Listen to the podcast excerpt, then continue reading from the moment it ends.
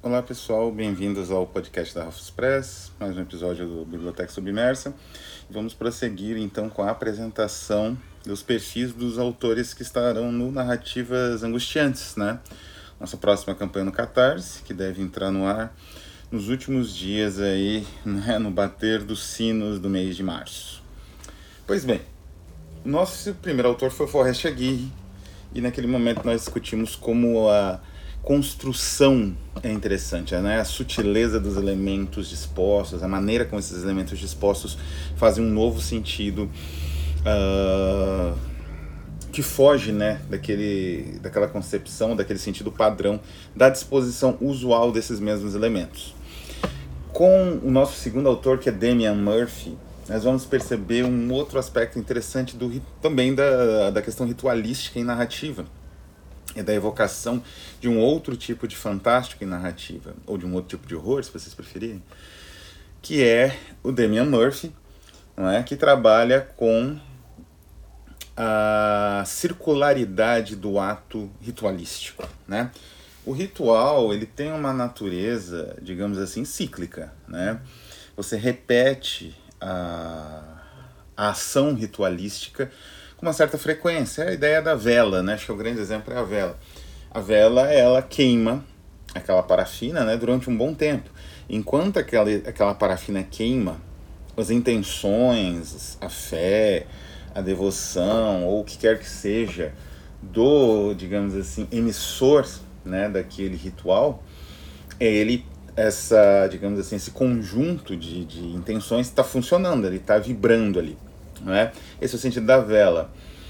Então, é mais ou menos assim, o ritual, como a vela, é uma repetição para que se sustente um determinado tipo de, digamos assim, de estruturação do mundo.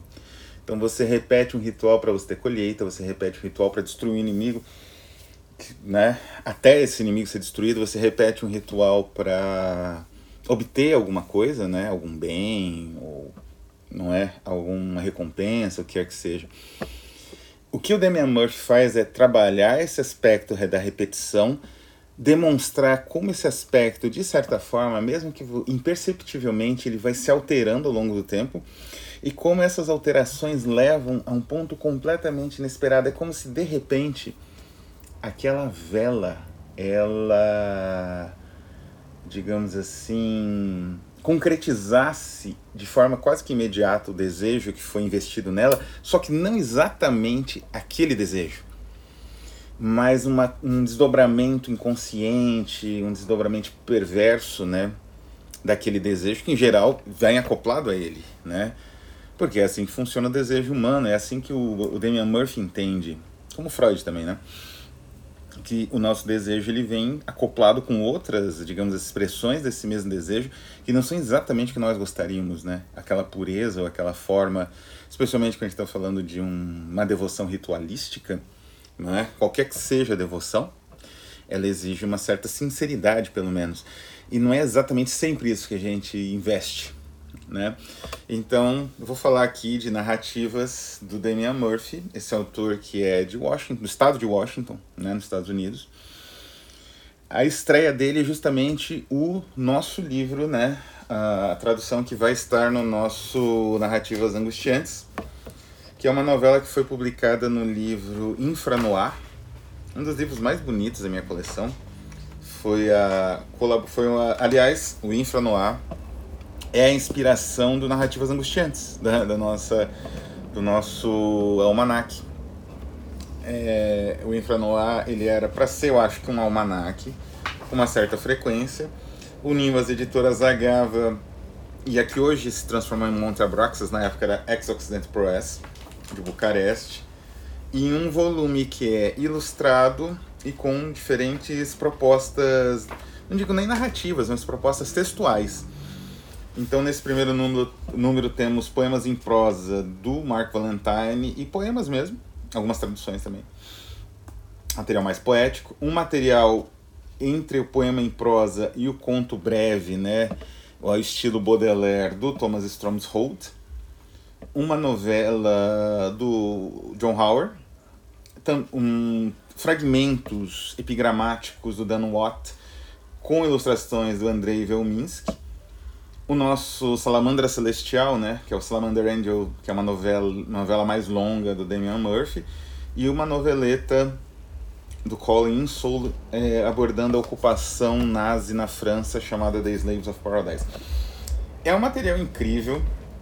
É interessante que o, o livro, o, né, a, a sessão né, do Salamander Angel, de, do Damian Murphy no livro, ela é invertida, né? então você tem que ler uh, na horizontal, o que não é muito fácil, mas é um livro de leitura extraordinária. Eu me lembro de ter devorado este livro enquanto eu ia para a Unicamp fazer minha pesquisa de pós-doutorado. Mas enfim, é, não vou falar muito do Salamander Angel, né, é, para não estragar a surpresa. Vou falar de outras narrativas e do estilo em geral do, do Damian Murphy. Então, como eu disse, Damian Murphy ele é um autor que trabalha a repetição.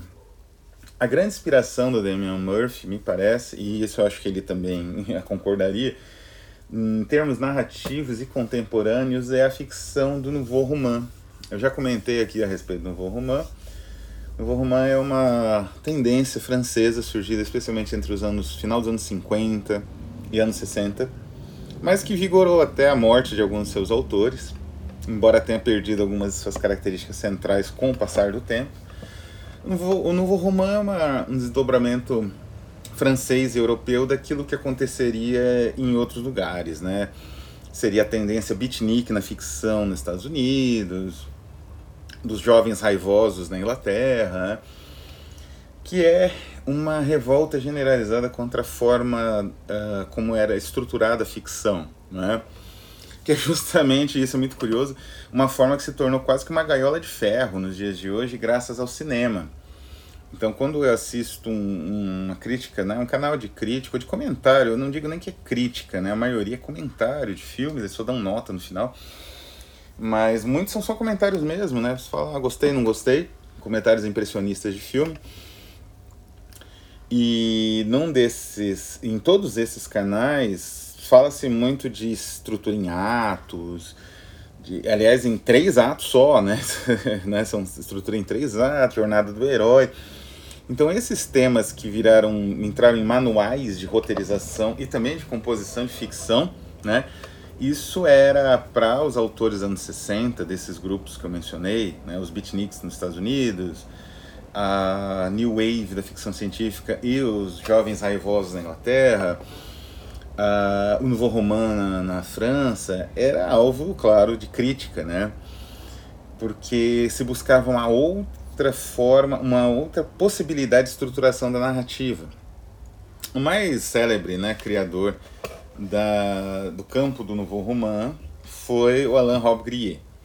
Já comentei sobre ele, sobre o livro dele, um dos livros bastante polêmicos né, pelo título e, e por tudo, pela violência extrema né, da, da obra em si. Eu não sei nem se essa obra teria alguma possibilidade, né, assim... Foi traduzida, inclusive, né, que é o projeto para uma revolução em Nova York, foi traduzido em português. E é uma narrativa que ela é totalmente baseada nos signos visuais da cidade de Nova York. Uh, quando eu digo signos visuais, são signos visuais mesmo. O autor nem tinha visitado ainda a cidade, foi visitou depois. Ele se baseia naquilo que Nova York é reconhecida nos filmes, no, no, no imaginário em geral, né? Aquela escada em zigue-zague, os edifícios nem muito altos nem muito baixos, com aspecto sempre meio periférico. É... Mas ao mesmo tempo aquela, né? Aquela sofisticação das grandes avenidas retas e, e ângulos perfeitos é isso que é o livro, né? Então é uma evocação espacial através da violência extrema com os personagens, da interação de personagens num, num plano, digamos assim, mais local, mais imediato.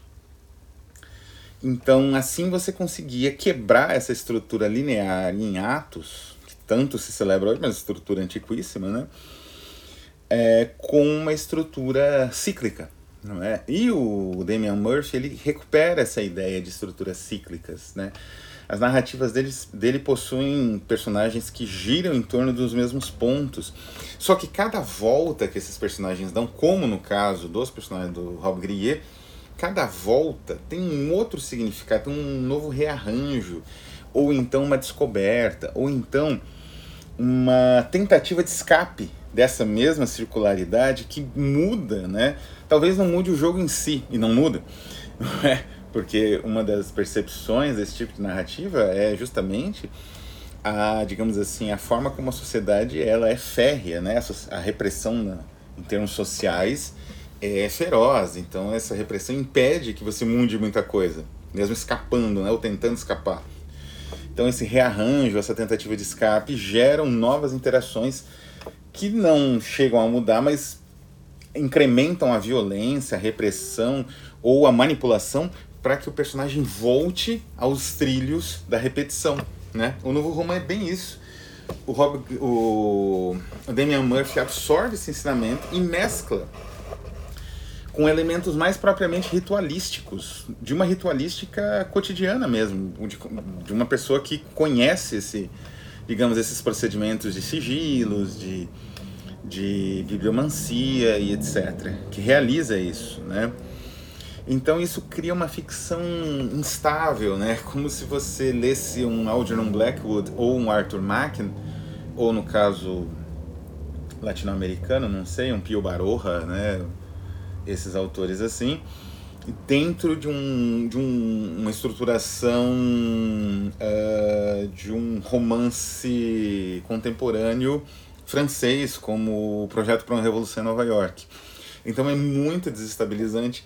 E, e isso, essa construção, né, que seria essas tentativas do personagem se adequar à estrutura repetitiva do, do ritual, é, rearranjar os elementos para ver se ela muda ou escapar dessa estrutura, não com, obtendo êxito e voltando por conta de uma pressão maior que ele sofre. Isso, essa, essa, digamos assim, essa, esses ciclos conduzem à construção de elementos imagéticos pela interação, né, dessa, desses constantes rituais pelas interações que esses constantes rituais evocam, que é muito sugestivo e instigante. É como se a imagem brotasse, como também no caso do Forte Agui, brotasse da própria estrutura da narrativa. É? A imageria extremamente elaborada e sofisticada dos contos do, e das narrativas do Damian Murphy. Vou citar alguns exemplos aqui, como eu fiz no caso de do Forrest Aguirre, né? Uh, porque o, assim, o Damian Murphy, o primeiro livro que ele chegou a, a lançar, é, saiu pela pela Zagava já, pela Occident Press, né, Les Editions de Lubli, um pouco da Zagava, mas já brigando, né, os dois editores, que é A Distillate of Heresy, com alguns contos. Tem um conto que é muito interessante porque ele se comunica imediatamente com o outro que eu vou comentar, né? Que é um conto chamado Permutations of the Citadel. Ele é muito interessante porque ele trata de dois personagens em um hotel. Um dos ambientes prediletos do, do Damian Murphy são os hotéis, né? As narrativas, as três narrativas que eu vou comentar aqui se passam em hotéis, três ou quatro, enfim.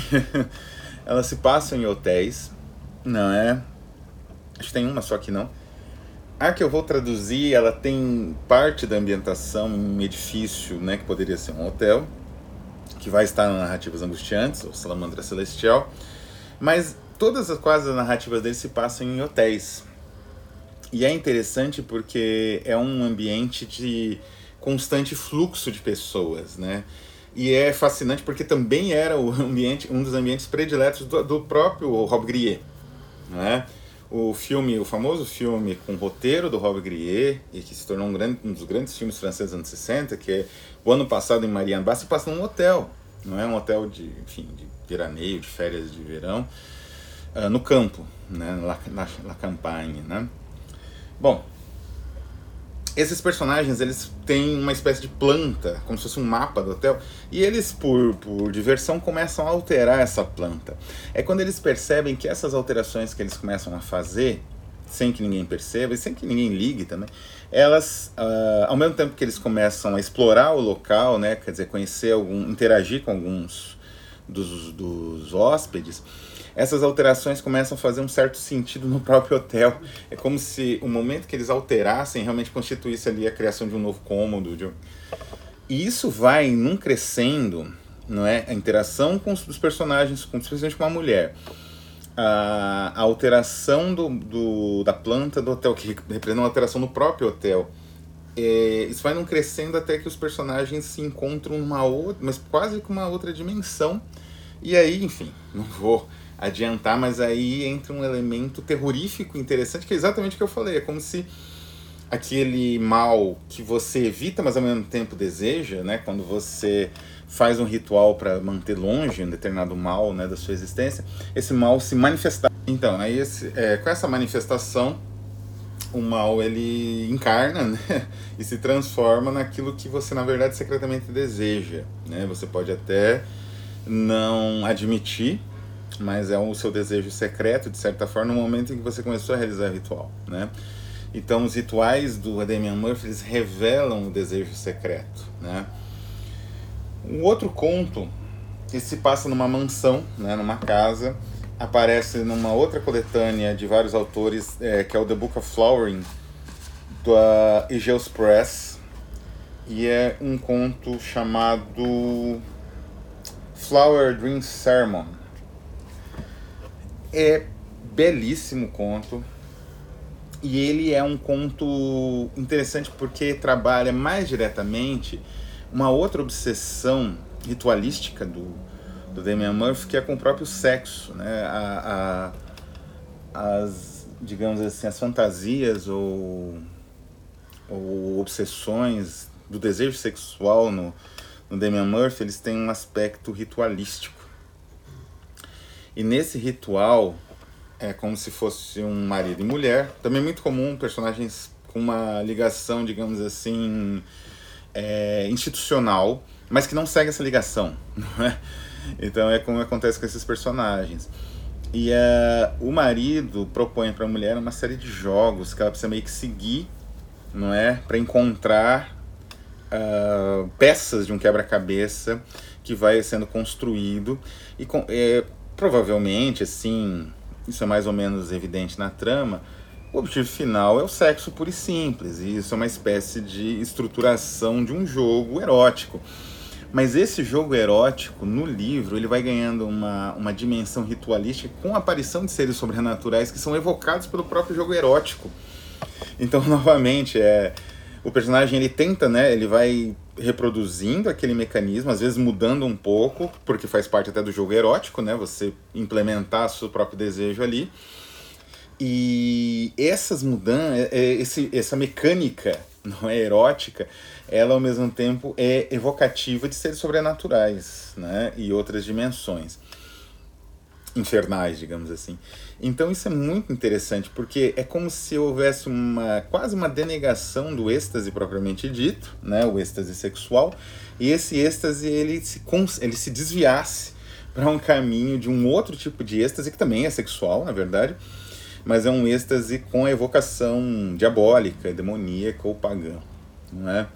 Então isso é incrível, porque de certa forma revela no mecanismo do, do, do ritual também um desejo inconsciente, né? Quer dizer, esse desejo de que talvez, né, aquele ato sexual evocado naquele ritual chegue a uma outra possibilidade, abra outras possibilidades, né? Quer dizer, o prazer seja um, uma primeira etapa de mais prazer ainda, né? Aquilo que o, no caso do de um autor como o uh, Clive Barker, ele trabalha de uma forma literal, mas existe esse desejo no jogo masoquista, do masoquista em geral.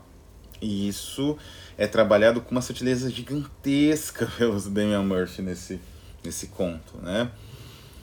E também num hotel e também com base num jogo de dois triângulos, de, de, na verdade um triângulo amoroso, são dois casais que formam uma espécie de triângulo, é o Abyssinia, que é provavelmente uma das novelas mais elaboradas do Damian Murphy. Esse talvez eu pretenda lançar só ela. Foi lançada pela Monte Abraxas alguns anos atrás. É um livro raríssimo, impossível de encontrar, com desenho do Alegria Sabogal, né? Assim, ilustrações lindíssimas e trata novamente dessa do ritual sexual, inclusive obsessivo, né, com transtornos obsessivos no meio desse ritual, que gera um outro ritual, né, que gera um encontro, não é, o digamos assim, o, o ritual erótico ele permite uma espécie de clivagem no nosso tecido da normalidade cotidiana, porque ele é um rompimento dessa normalidade não é? Sexo reprodutivo, etc. É um rompimento disso. E esse rompimento possibilita outros encontros, outras transi transações, digamos assim, e outras trocas. Enfim, essa é uma introdução bastante rápida ao Damian Murphy. Espero que vocês gostem da narrativa dele, que estará em na nossa campanha Narrativas, Narrativas Angustiantes, tomo 2, Ritual em breve no Catarse. Um abraço e até mais.